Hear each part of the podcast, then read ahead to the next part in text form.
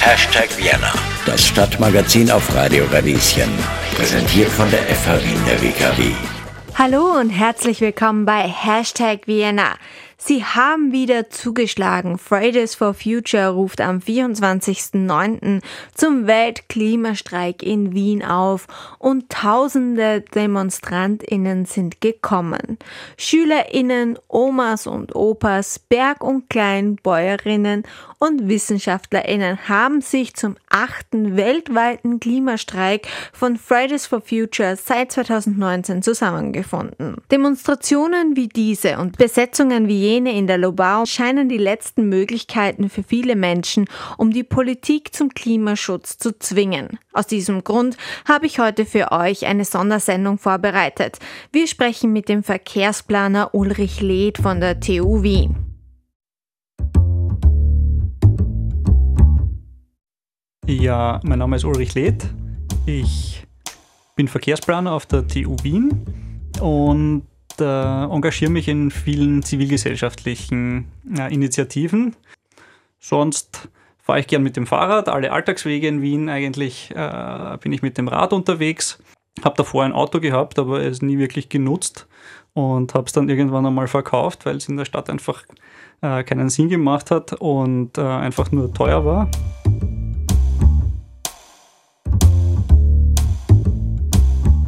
Ich kann das sehr gut nachfühlen, weil ich auch gerade so vor einer Situation stehe, dass die Zweier, mit der ich sehr oft fahren muss, einfach immer zehn Minuten braucht, bis sie kommt. Mhm. Und ich jetzt auch an dem Punkt bin, ähm, mein Fahrrad reparieren zu lassen, damit ich jetzt öfter noch mit dem Rad fahre. Also mhm. ich kann das nachvollziehen.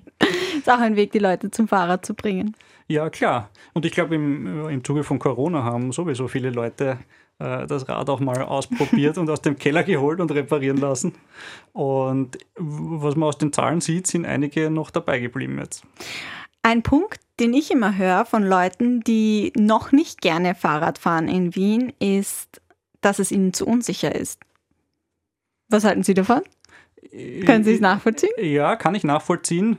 Äh, vor allem, wie gesagt, wenn man, wenn man anfängt mit dem Radfahren, äh, als erfahrener Radfahrer, Radfahrerin äh, weiß man wahrscheinlich schon, welche Gefahren man Acht geben muss. Es sind eh äh, ein paar Sachen, auf die man aufpassen muss. Das sind halt Straßenbahnschienen, das ist die Dooring-Zone, also dass man nicht zu nah an den geparkten Autos fährt, wenn eine Autotür aufgeht, dass man dort hineinkracht. Ähm, da geht es um Überholabstand von den Autos, also gerade in engen Gassen. Unerfahrene äh, Leute am Rad fahren dann oft besonders weit auf der, auf der rechten Seite, damit die Autos noch knapp vorbei können. Das ist aber eigentlich genau das Falsche. Eigentlich sollte man in solchen Situationen in der Mitte fahren, damit man eben nicht überholt werden kann. Und ja, gerade diese Situationen sind halt äh, die die unerfahrene äh, Leute dann abschrecken oder dass es halt ja, keine durchgängige Radinfrastruktur gibt. Also ähm, am liebsten wären die Leute ja mm, auf baulich getrennten Radwegen unterwegs, also auf einer getrennten Infrastruktur vom Autoverkehr. Und das gibt es halt nur in den wenigsten Fällen. Also das ist ein Fleckerlteppich in Wien, der nicht zusammenhängt und diese Stücke dazwischen sind halt die, die äh, die Leute vom Radfahren abhalten oder wo sich die Leute unsicher fühlen. Mhm. Aber vielleicht können wir da noch später noch sprechen, weil ich kann mir vorstellen, dass das vielleicht auch ein Teil der Maßnahmen ist, die man alternativ angehen könnte mhm. in der Stadt. Mhm. Weil ich habe selbst auch in Rotterdam gelebt eine Zeit und da ist es zum Beispiel so, dass es wirklich durchgängig eine Straße für RadfahrerInnen gibt. Mhm. Das ist schon ein anderes Feeling. Ja, ja. Ursprünglich habe ich Sie ja eingeladen, um mit Ihnen auch über den Lobau-Tunnel und dessen Bau zu sprechen. Ich mhm. bin nämlich über einen Blog-Eintrag gestoßen, den Sie 2018 verfasst haben, in dem Sie gesagt haben, es wird nicht unbedingt zu weniger Verkehr kommen durch den Bau des Lobau-Tunnels. Warum ist das so? Wie kommen Sie zu dieser Aussage? Also wissenschaftlich ist das schon seit ähm, 50 Jahren ungefähr oder über 50 Jahren bekannt, dass Straßenbau jetzt nicht zu weniger Straßenverkehr führt, sondern im Gegenteil zu mehr Straßenverkehr. Äh, einfach dadurch, weil das Angebot verbessert wird und äh, Leute, die vorher nicht äh, mit dem Auto unterwegs gewesen sind, kommen dann auf die, auf die Idee, dass es besser geht mit dem Auto und entsprechend fahren sie dann auch. Das heißt, da steigen dann Leute um, die vorher mit den Öffis gefahren sind Ähm, allein nur, wenn man zum Beispiel eine, eine Spur bei einer Straße dazulegt, wo sich vorher gestaut hat, nachher staut sich nicht mehr, dann ist es umso attraktiver, dort mit dem Auto unterwegs zu sein und umso mehr Menschen nutzen das dann. Äh, besonders extrem wird es, wenn man quasi neue Straßen baut, wo, wo es noch keine gibt. Äh, dort äh, gibt es dann verschiedene Effekte. Der eine ist eben, dass die Leute äh, diese zusätzliche Verbindung nutzen können. Und wenn die schneller ist äh, eben als die Alternativen, zum Beispiel als die Öffis, dann steigen sie von den Öffis aufs Auto um. Das sind quasi die kurzfristigen Wirkungen. Und gleichzeitig gibt es dann langfristige äh, oder mittel- bis langfristige Wirkungen auch noch durch die Siedlungsstruktur oder durch den Zusammenhang zwischen dem Verkehrssystem und dem Siedlungssystem heißt nichts anderes, als dass äh, sich entlang von Umfahrungsstraßen, äh, wie dem Robautunnel zum Beispiel, äh, dass sich dort dann, äh, dass dort die Gründe günstig sind, sich entsprechend äh, große Konzerne ansiedeln können, Einkaufszentren ansiedeln, Industriegebiete ansiedeln können und die dann wieder zusätzlichen Verkehr produzieren und der ist dann auch auf dieser neuen Straße unterwegs. Heißt induzierter Verkehr, das heißt durch diesen Straßenbau wird neuer Straßenverkehr produziert. Und auch ein weiterer Effekt, jetzt nicht was die, die Industrieansiedlungen betrifft, äh, das gleiche gibt es im, im Wohnbau genauso. Äh, je schneller man quasi äh, aus, dem, aus dem räumlichen ähm, Gebiet in die nächste Stadt kommt, umso attraktiver ist es natürlich, weiter draußen zu wohnen, weil man wohnt im Grünen, ähm, äh, hat es schön ruhig und äh, je schneller man unterwegs ist, quasi umso weiter kann man sich draußen ansiedeln. Äh, liegt daran, dass es ähm, wissenschaftlich äh, erforscht ein Reisezeitbudget gibt. Das heißt eine fixe Zeit pro Tag, die die Leute unterwegs sind im Durchschnitt im Verkehr. Das sind so 60 bis 80 Minuten. Und äh, der Effekt ist der, dass man, wenn man quasi die äh, Geschwindigkeit äh, erhöht im System, dass man dann keine Reisezeit einspart oder individuell vielleicht schon, aber im System äh, erhöhen sich dann die Distanzen. Das heißt, ein paar sind schneller unterwegs, ein paar fahren aber einfach weiter. Das heißt, die siedeln sich dann eben noch weiter draußen an, weil sie in der gleichen Zeit noch immer die Ziele erreichen können, die sie erreichen wollen, also das nächstgrößere Zentrum. Und das produziert eben dann neuen Autoverkehr. Das heißt auch im Endeffekt, wenn man das Argument hernimmt, zum Beispiel eben, ja, das wäre ja auch eigentlich ganz gut, dann würden auch wieder Randregionen belebt werden, weil die Leute dann die Möglichkeit hätten, schneller in die Stadt zu kommen, ist eigentlich ein ähm, unlogisches Argument, weil es sich einfach immer weiter nach raus verlagert. Das ist ein nie endendes Argument dann, oder? Genau, also man kann die quasi diese, diesen die Zusammen, Zusammenspiel zwischen Verkehrs- und Raumplanung kann man nicht wirklich austricksen. Äh, wenn man äh, hochrangige Straßen baut, wandern die, die Ziele einfach weiter hinaus oder die Leute einfach weiter hinaus, weil sie in der gleichen Zeit weiterkommen. Äh, viel sinnvoller wäre es da zu schauen, dass die Leute dort, wo sie wohnen, auch ähm, arbeiten können, einkaufen können, also dass sie die Ziele des täglichen Lebens ähm, in der unmittelbaren Wohnumgebung vorfinden können. Und das wird eben auch verunmöglicht durch diesen hochrangigen Straßenbau, weil, wie schon angesprochen, sich entlang von diesen Umfahrungsstraßen dann die Einkaufszentren ansiedeln, die natürlich ein viel größeres Angebot haben, die gratis Parkplätze zur Verfügung stellen. Und das ist am Anfang noch angenehm, weil dann kann man mit dem Auto dorthin fahren und kannst das Auto vollräumen äh, für den Wocheneinkauf. Ähm, was man aber oft übersieht, ist, dass eben da auch mittelfristig äh, die kleinen Einkaufsmöglichkeiten eingehen in den Ortszentren und quasi von der Möglichkeit, äh, im Einkaufszentrum einzukaufen, wird dann der Zwang, dort einzukaufen, weil es halt im Ortszentrum nichts mehr gibt, wo man irgendwie fußläufig oder mit dem Rad hinkommen könnte. Und ja, so setzt dieser Teufelskreis sich immer weiter fort, äh, dass die Ziele aus dem, aus dem Stadtzentrum, aus den Ortszentren nach außen wandern und äh, man so die Autoabhängigkeit eigentlich schafft. Hashtag Vienna, das Stadtmagazin auf Radio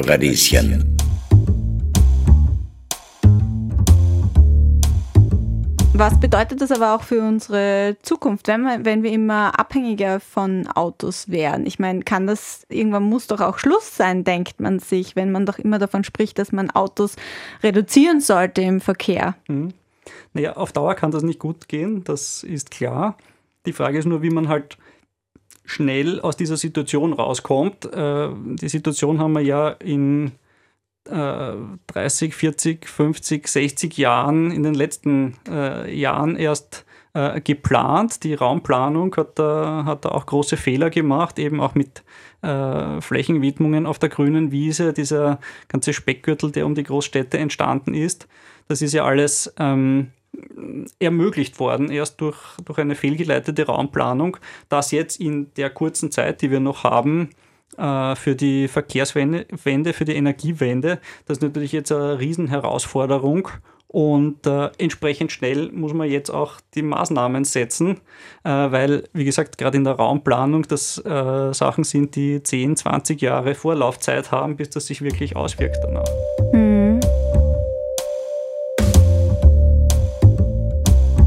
Damit hallo und herzlich willkommen bei Hashtag Vienna. Mein Name ist Johanna Hirzberger.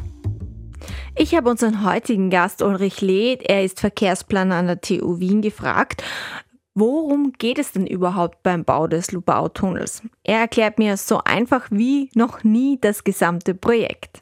Wenn wir jetzt nochmal zurückkommen zum Bau des Lubau-Tunnels, da geht es ja auch um eine Umfahrungsstrecke. Und es wird aber auch immer argumentiert, dass die Zufahrt nach Wien auch leichter wird. Aber wie viele, wie viel Prozent von den, vom Verkehr, von AutofahrerInnen profitieren tatsächlich von diesem Bau? Also wie kann man die kategorisieren? Naja, da muss man mal unterscheiden, was dieses Projekt Lobautunnel wird immer, was darunter verstanden wird. Also eigentlich besteht es ja aus drei, eigentlich aus vier Teilen. Da geht es einerseits um die Nordostumfahrung, die sogenannte. Das ist äh, der Autobahnring um Wien, der da fertiggestellt werden soll. Der endet momentan im Norden. Äh, besser gesagt, gibt es eine Lücke zwischen dem Norden von Wien und äh, der Flughafenautobahn äh, nach Osten. Und äh, das ist quasi dieser eine Teil. Ein Teil davon wiederum ist der Lobautunnel und dann gibt es noch einen oberirdischen Teil äh, nach Norden hin. Das ist, wie gesagt, diese Nordostumfahrung und von dort abzweigen dann in die Stadt hinein zur A23 ähm, an der Seestadt vorbei eine, eine Autobahn im ersten Teil, die sogenannte Spange Seestadt und weiter drinnen von der Seestadt zur A23 dann die sogenannte Stadtstraße. Und äh, je nachdem, welchen Teil man von denen betrachtet, gibt es unterschiedliche Effekte.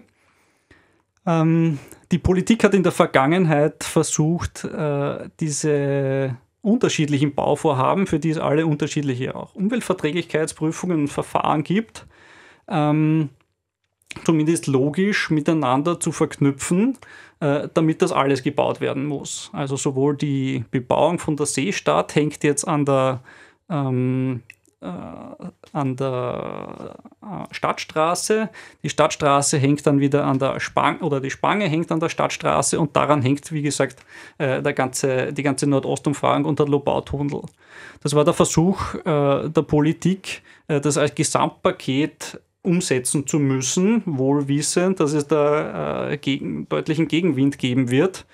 Und äh, den gibt es ja jetzt schon. Und ähm, jetzt geht es momentan gerade darum, äh, wie man aus diesem Schlamassel wieder hinauskommt, äh, weil man ja drauf gekommen ist, es ist vielleicht nicht mehr ganz zeitgemäß, äh, in Zeiten der Klimakrise eine neue Autobahn zu bauen wenn wir insgesamt weniger Autoverkehr brauchen, wenn auch in den Zielen der Staat im Regierungsübereinkommen äh, drin steht, dass wir 40 Prozent weniger Autoverkehr in zehn Jahren haben wollen in der ganzen Ostregion, äh, dann macht das ja überhaupt keinen Sinn, äh, zusätzliche Straßen zu bauen. Dann müssen wir uns eher überlegen, wo wir vielleicht äh, Straßen sogar schon rückbauen können oder Busspuren machen oder ähnliches. Zu den ähm, Entlastungswirkungen wenn man sich da die, die Umweltverträglichkeitsprüfungen anschaut, wo das Ganze modelliert worden ist, und es hat dann in weiterer Folge auch noch Studien gegeben, dann kommt man drauf, dass äh, der, der Lobautunnel oder diese Nordostumfahrung ähm, wird ja immer versprochen, dass die Tangente entlasten soll. Wenn man sich das anschaut, nur mit, ähm, nur mit Lobautunnel hätten wir auf der Tangente im Jahr 2030, also wenn der Tunnel fertig ist, genauso viel Fahrzeuge wie heute. Also von einer Entlastung kann da nicht wirklich die Rede sein. Wenn man sich die anderen Szenarien anschaut, wo eben äh, modelliert worden ist, was tut sich, wenn man die Öffis ausbaut, die Parkraumbewirtschaftung flächendeckend umsetzt, äh, dann sieht man, dass das schon äh, deutlich stärkere Wirkungen hat. Und ja, in, in diesem Spannungsfeld äh, bewegt sich die, die Politik gerade und versucht momentan quasi die negativen Auswirkungen vom Lobau-Tunnel, die es äh, auch laut diesen Studien gibt, äh, mit den positiven Auswirkungen durch Öffi-Ausbau, Parkraumbewirtschaftung äh, irgendwie aufzuwiegen und so dieses Gesamtpaket zu verkaufen. Dass natürlich die alternativen Öffi-Ausbau, Parkraumbewirtschaftung alleine auch Sinn machen würden. Wir werden es ja jetzt bei der Parkraumbewirtschaftung sehen, wie sich das auswirkt. Äh, das wird oft verschwiegen, beziehungsweise hängt die Politik da halt in diesem äh, Geflecht drinnen, dass sie in, in den Verfahren in den letzten Jahren und Jahrzehnten geschaffen hat, dass eben alle Projekte aneinander hängen. Hashtag Vienna, das Stadtmagazin auf Radio Radieschen. Welche Maßnahmen kann man eben konkret mit und ohne Tunnel umsetzen? Das haben Sie eigentlich eh schon im letzten Aspekt angesprochen, aber vielleicht kann man das noch anschaulicher oder gibt es noch Zahlen dazu, die man ergänzen könnte, die das belegen würden? Naja, die, die Entlastungswirkung habe ich schon erwähnt, dass es die ja. praktisch nicht gibt. Äh, die Begleitmaßnahmen oder Begleitmaßnahmen unter Anführungszeichen äh, sind ja eigentlich keine Begleitmaßnahmen, sondern die Maßnahmen, die auf jeden Fall notwendig sind. Da sind sich auch alle Expertinnen einig. Äh, das ist eben die, die flächendeckende Parkraumbewirtschaftung in ganz Wien. Ähm, auch eine Reform vom Parkpickel, weil da braucht es deutlich kleinere Zonen, sonst gibt es Binnenverkehr in den Bezirken. Also dadurch, dass die äh, Bezirke so groß sind, werden die Leute animiert, wenn die Einpendler auf einmal nicht mehr da sind und äh, die Hälfte der Parkplätze leer steht, dass die Leute innerhalb vom Bezirk herumfahren mit dem Auto. Äh, das heißt, da braucht es deutlich kleinere Parkpickelzonen.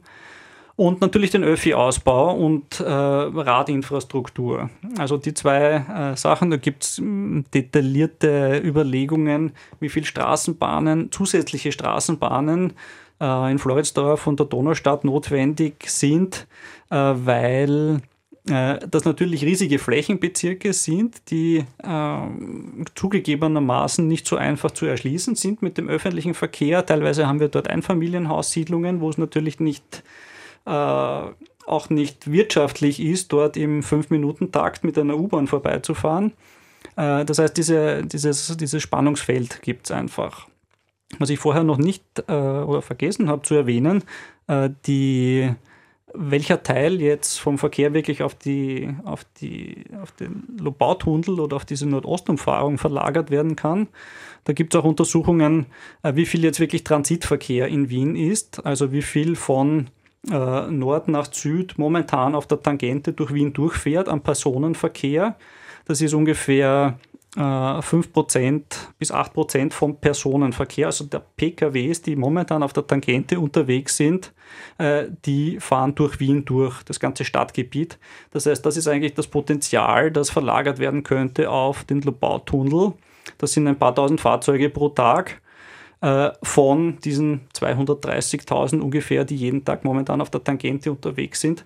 Also das ist ein verschwindend geringer Teil äh, einfach deshalb, weil halt Wien als Großstadt entweder Quelle oder Ziel von den Wegen ist. Die Leute wollen aus Wien raus oder nach Wien rein, aber es will niemand an Wien vorbei. Beim Güterverkehr ist es ein bisschen anders zugegebenermaßen, aber auch da muss man sagen, äh, dass äh, eine, eine komplette Umfahrung von Wien total überdimensioniert ist für den, für den Güterverkehr, der momentan unterwegs ist. Bei mir zu Gast ist heute Ulrich Leth von der TU Wien und ich habe ihn gefragt, zahlt es sich denn überhaupt aus, den Lobautunnel zu bauen, also finanziell betrachtet? wenn ich höre 8% Transitpotenzial, dann hört sich das halt für mich auch nicht nach einer großen Relevanz, wirtschaftlichen Relevanz an. Aber das ist natürlich eine Amateursmeinung. Naja, von der wirtschaftlichen Relevanz kann man, kann man ein paar Sachen sich anschauen. Das eine sind halt die Baukosten. Also wir sind jetzt bei drei Milliarden, glaube ich, für den ganzen Lopau-Tunnel. Allein die Stadtstraße, die ja ein, ein verniedlichender Ausdruck für eine vierspurige äh, Straße ohne Kreuzung äh, ist, ähm, die kostet allein 460 Millionen Euro. Äh, das heißt, das sind Unsummen, die da investiert werden und die natürlich dann äh, für andere Investitionen auch fehlen. Äh, das heißt, für die Alternativen vor allem, für den Öffi-Ausbau, ähm, für Radwege. Also da könnte man äh, hunderte Kilometer an Straßenbahnen oder an Straßenbahnnetz bauen oder zig Kilometer zumindest. Also die, die ganz Transdanubien könnte man auf jeden Fall mit Öffis erschließen, äh, nur für die Kosten von der, von der Stadtstraße. Ähm, der Radverkehr ist noch deutlich günstiger. Äh, da braucht man nur die Flächen und äh, die, die Kosten für den Radwegebau sind auch im Vergleich zu Öffi-Bau noch einmal deutlich geringer. Ähm, das ist der, der Aspekt, was die, was die Investitionskosten betrifft. Auf der anderen Seite gibt es ähm, wirtschaftliche Folgekosten äh, in, oder ja, äh, wenn man sich zum Beispiel die Beschäftigungseffekte anschaut, die ja auch immer genannt werden, äh, da ist es so, dass bei auch wieder bei, bei kleinteiligen Maßnahmen, bei ähm, Investitionen in den Radverkehr, auch in den öffentlichen Verkehr, dass da der Beschäftigungseffekt viel höher ist als bei Autobahnbauten zum Beispiel. Vor allem bei Tunnelbauten, einfach weil da der Personaleinsatz so gering ist. Da ist eine große Tunnelbohrmaschine unterwegs mit ein paar Leuten, die die bedienen. Aber äh, der Beschäftigungseffekt ist bei, wie gesagt, kleineren Maßnahmen deutlich höher, weil da einfach mehr, mehr Personal notwendig ist, mehr Handarbeit dabei ist. Und äh, ja, das geht dann, äh, wie gesagt, auf diese vorher schon angesprochenen langfristigen Effekte. Äh, die spielen auch eine Rolle, wo sich halt äh, Konzerne ansiedeln können. Da ist es auch so, dass zum Beispiel in, in Einkaufszentren die äh, deutlich weniger Beschäftigte es pro Kunden gibt und pro Verkaufsfläche als jetzt innerstädtisch. Äh, einfach weil äh, am Stadtrand in den Einkaufszentren riesige Verkaufsflächen zur Verfügung stehen und äh, ja, im innerstädtisch äh, auf der anderen Seite halt kleine Geschäfte, äh, viele spezialisierte Geschäfte auch sind, äh, wo einfach der, der Personaleinsatz höher ist, wahrscheinlich auch äh, der Service besser, weil halt äh, dort noch Leute arbeiten, die spezialisiert sind auf, auf einzelne äh, Bereiche und halt keine großen Einkaufsketten oder Einkaufszentren. Hashtag Vienna, das Stadtmagazin auf Radio Radieschen. Wenn wir aber jetzt schon bei meinen Amateurfragen sind, hätte ich eine weitere Frage und ich glaube, das stellen sich auch viele Leute diese Frage. Wie kann es sein, dass es jetzt nicht der, der Lobau-Tunnel, sondern das ist auch in Wiener Neustadt ja jetzt Thema gewesen. Wie kann es sein, dass so Großprojekte ähm, mit einer positiven Umweltverträglichkeit begutachtet werden? Also wie funktioniert sowas überhaupt für Leute, die sich damit nicht auskennen? Mhm. Naja, dazu muss man wissen, dass es bei der Umweltverträglichkeitsprüfung nicht mehr darum geht, äh, ob eine Maßnahme sinnvoll ist und notwendig ist, sondern nur noch, ob bestimmte gesetzliche Voraussetzungen äh, eingehalten werden. Das heißt, auch äh, bei Umfahrung Wiener Neustadt, beim Lobautunnel, äh, ist es in der Umweltverträglichkeitsprüfung gar nicht mehr darum gegangen, ob es den Lobautunnel braucht, ob es die Stadtstraße braucht, sondern nur, mit welchen Maßnahmen, auch mit welchen Begleitmaßnahmen äh, von der Versickerung von irgendwelchen verschmutzten Abwässern jetzt äh, angefangen äh, bis, zur, bis zur Bauphase, wie man, äh, welche Sicherungsmaßnahmen notwendig sind, damit die äh, Deponieabwässer äh, vom, vom Ölhafen nicht irgendwie austreten wenn, wenn der Tunnel mitten durchgeht.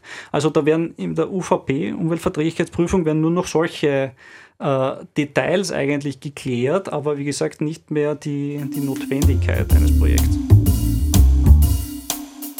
Hallo und herzlich willkommen bei Hashtag Vienna. Heute sprechen wir mit dem Verkehrsplaner Ulrich Leth von der TU Wien über das Bauprojekt Lobautunnel und seinen Aktivismus, den er zuletzt auch am 24. September anlässlich des Weltklimastreiks auslebte. Warum die Klimastreiks nicht vergeblich sind, erzählt er mir im Interview. Sie sind Wissenschaftler. Sie forschen ja auch selbstständig an der TU oder in Projekten. Wie vereinbaren Sie Forschung und Ihre wissenschaftliche Tätigkeit und Aktivismus? Ich denke, die, die zwei Sachen sind äh, zwangsläufig miteinander verbunden, insofern als äh, Wissenschaftler ja äh, herausfinden, wie zusammen, welche Zusammenhänge es gibt, wie, wie Systeme funktionieren, äh, woher unsere Probleme kommen, die wir momentan haben, im Verkehrssystem zum Beispiel, ähm, bei, bei Umweltauswirkungen und welche Maßnahmen notwendig wären.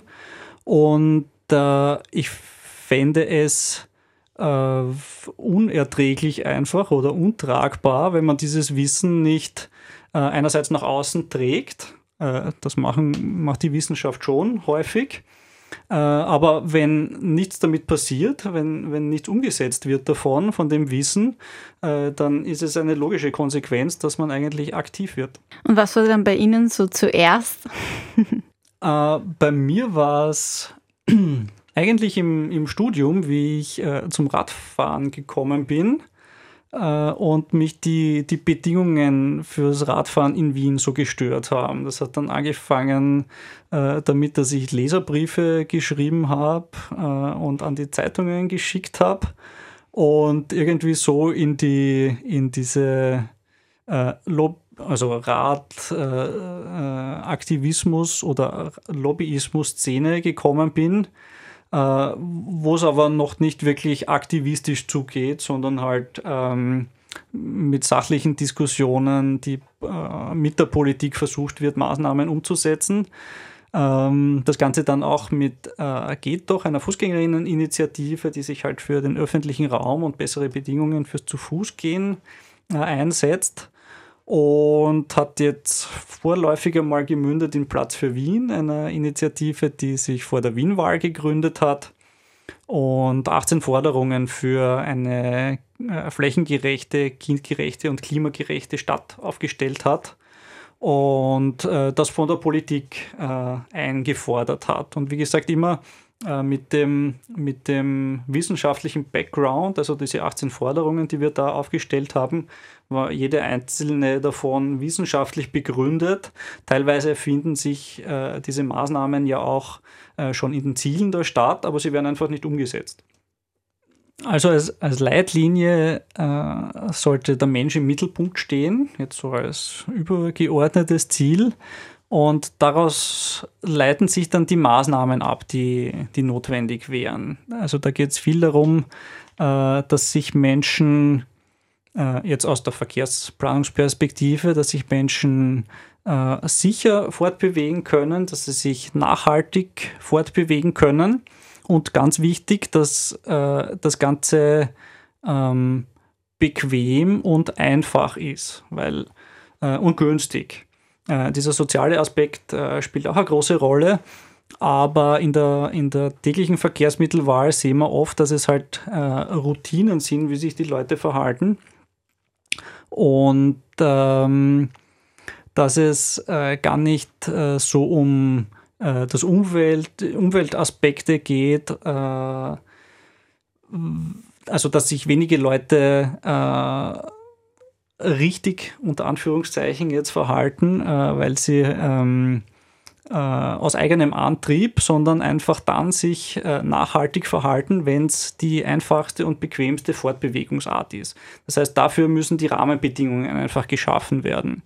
Und ähm, insofern äh, sehe ich es immer kritisch, wenn man jetzt Leuten äh, vorwirft, dass sie auf Urlaub fliegen oder zu viel mit dem Auto fahren, äh, weil das ist zwar einerseits eine individuelle Entscheidung, auf der anderen Seite ist es aber momentan ähm, eine rationale Entscheidung äh, zu fliegen, äh, wenn es äh, ein Drittel von einer Bahnreise kostet und fünfmal äh, schneller ist als eine Bahnreise. Das heißt, unter diesen Rahmenbedingungen verhalten sich die Menschen völlig rational und es braucht schon äh, ein, ein riesiges Commitment äh, und ein ähm, eine Durchsetzungsfähigkeit auf der persönlichen Ebene, um es dann nicht zu machen und sich nachhaltig äh, fortzubewegen.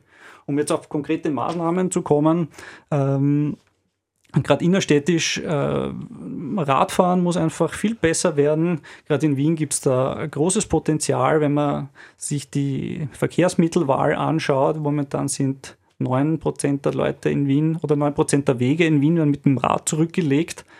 Äh, in, in Vorzeigestädten sind das 30, 40 Prozent. Äh, auch in Österreich kommen wir da teilweise auf 20 Prozent.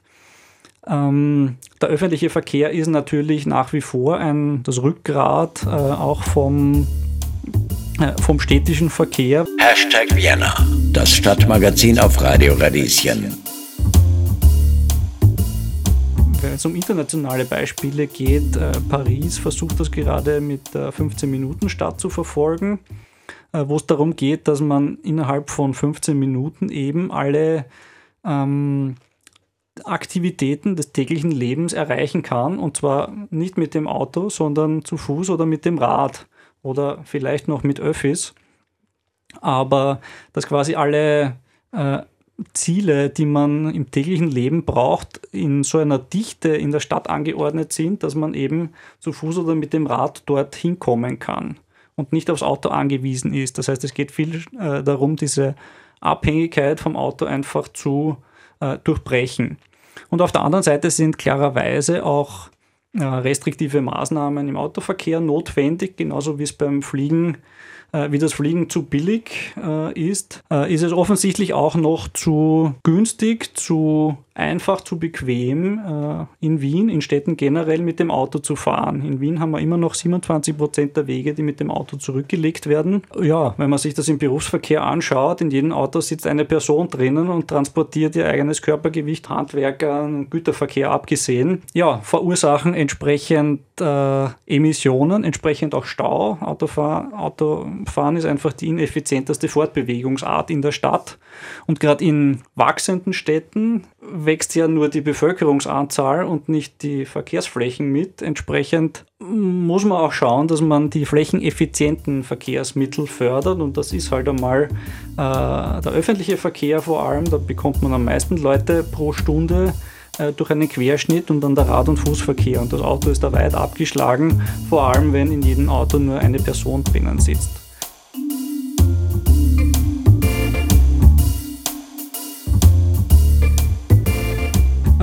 Fall vom Autoverkehr ähm, ist die eine Möglichkeit ja auf dem im Fließverkehr anzugreifen. Also das wäre, wo der Stau wirkt. Das andere ist natürlich die Parkplatzverfügbarkeit. Wenn ich irgendwo am Ziel keinen Parkplatz habe, dann werde ich schon gar nicht mit dem Auto dorthin fahren. Parkraumbewirtschaftung deshalb äh, besonders wichtig. Einerseits, andererseits aber auch generell das zur Verfügung stellen von Parkplätzen. Also es muss viel mehr darum gehen, Parkplätze auch rückzubauen. Gerade in den Innenbezirken sehen wir das immer weniger Pkw zugelassen sind, obwohl äh, immer mehr Menschen dort wohnen. Äh, das heißt, einfach einmal nur um diesen äh, Rückgang, der jetzt schon passiert, abzubilden, müssten wir hunderte Parkplätze pro Jahr rückbauen und für klarerweise andere Nutzungen würden sie dann zur Verfügung stehen. Wir könnten Bäume pflanzen, müssen wir sowieso machen, damit wir den Klimawandel äh, irgendwie erträglich machen. Also Klimawandelanpassungsmaßnahmen brauchen ja auch äh, Flächen ähm, oder sichere Radinfrastruktur. Diese Flächen müssen alle vom Autoverkehr kommen. Wenn wir auch die Ziele erreichen wollen, auf die sich die Stadt selbst gesetzt hat, muss man Rahmenbedingungen schaffen, nicht für den jetzigen Bestand, sondern für äh, das Verkehrsaufkommen, das man haben will. Täglicher Verkehr ist, ist äh, Routine. Das heißt, die Leute überlegen sich nicht vor jedem Weg, äh, ob das jetzt äh, sinnvoll ist, mit dem Auto zu fahren. Wenn das Auto vor der Haustür steht oder in der Garage, denkt man nicht mehr jeden Tag nach, sondern äh, steigt automatisch ins Auto ein und fährt von A nach B, wenn man dort auch noch einen Parkplatz hat erst wenn sich irgendwas ändert an diesem Gleichgewicht, entweder dass man äh, am Ziel keinen Parkplatz mehr findet, wenn man zwischendurch öfter mal im Stau steht, wenn es auf einmal empfindlich teurer Sie denn noch wird, überhaupt die Kraft und Energie, sich damit mit dem Thema zu beschäftigen, an, aktiv dagegen vorzugehen, weil vielleicht können dann ja manche ist, Leute, die sich jetzt so erschlagen schon fühlen von dem Thema, was mitnehmen was mich jetzt noch äh, antreibt, ist einfach die, das Wissen, was notwendig wäre und gleichzeitig das Wissen, dass viel zu wenig getan wird momentan. Der Politik scheint noch nicht klar zu sein, dass wir auf der Autobahn am Weg in die Klimakatastrophe sind. Auch die Vorlaufzeiten scheinen niemandem klar zu sein, dass wir Maßnahmen, die notwendig sind, jetzt treffen müssen, jetzt setzen müssen, damit die irgendwann in fünf bis zehn Jahren 20 Jahren überhaupt eine, eine Auswirkung haben, während wir gleichzeitig in acht Jahren, glaube ich, auf äh, Null Emissionen sein müssen, um die eineinhalb, eineinhalb Grad Klimaerwärmung nur irgendwie erreichen zu können. Für mich gibt es keine Alternative, als täglich eigentlich darauf hinzuweisen, was notwendig wäre, mit Aktionen zu zeigen, was notwendig wäre, der Politik auf die Nerven zu gehen, einfach weil es nicht anders geht. Es ist unsere Zukunft, es ist meine Zukunft. Entsprechend liegt es, glaube ich, wirklich wirklich an der Zivilgesellschaft, da viel stärkeren Druck noch aufzubauen, weil das sind die, die es ausbaden. Die Politikerinnen baden es nicht aus. Der Aktivismus, es gibt inzwischen auch Studien, die belegen, dass viel eine größere Rolle spielt sogar dieser Druck aus der Zivilgesellschaft, als bei den Wahlen alle fünf Jahre mal ein Kreuzel zu machen, sondern dass es wirklich um den, um den Diskurs äh, in der Öffentlichkeit geht. Das heißt, äh, der Appell ist unbequem sein, Themen aufbringen, äh, lästig sein, äh, dann tut sich was. einmal alle fünf Jahre wählen reicht nicht. Herzlichen Dank, dass Sie bei uns zu Gast waren. Sehr gerne. Das war's heute auch schon von Hashtag Vienna mit einer Sondersendung anlässlich des Weltklimastreiks und des Lobautunnels. Aus Sicht der ForscherInnen, ExpertInnen und AktivistInnen ist die Situation klar. Unsere Zeit zu handeln wird immer knapper. Auch mein Kollege Michel Mehle hat dazu einige Sendungen gestaltet. Schaut vorbei bei unseren Podcasts ins Wissenschaftsradio.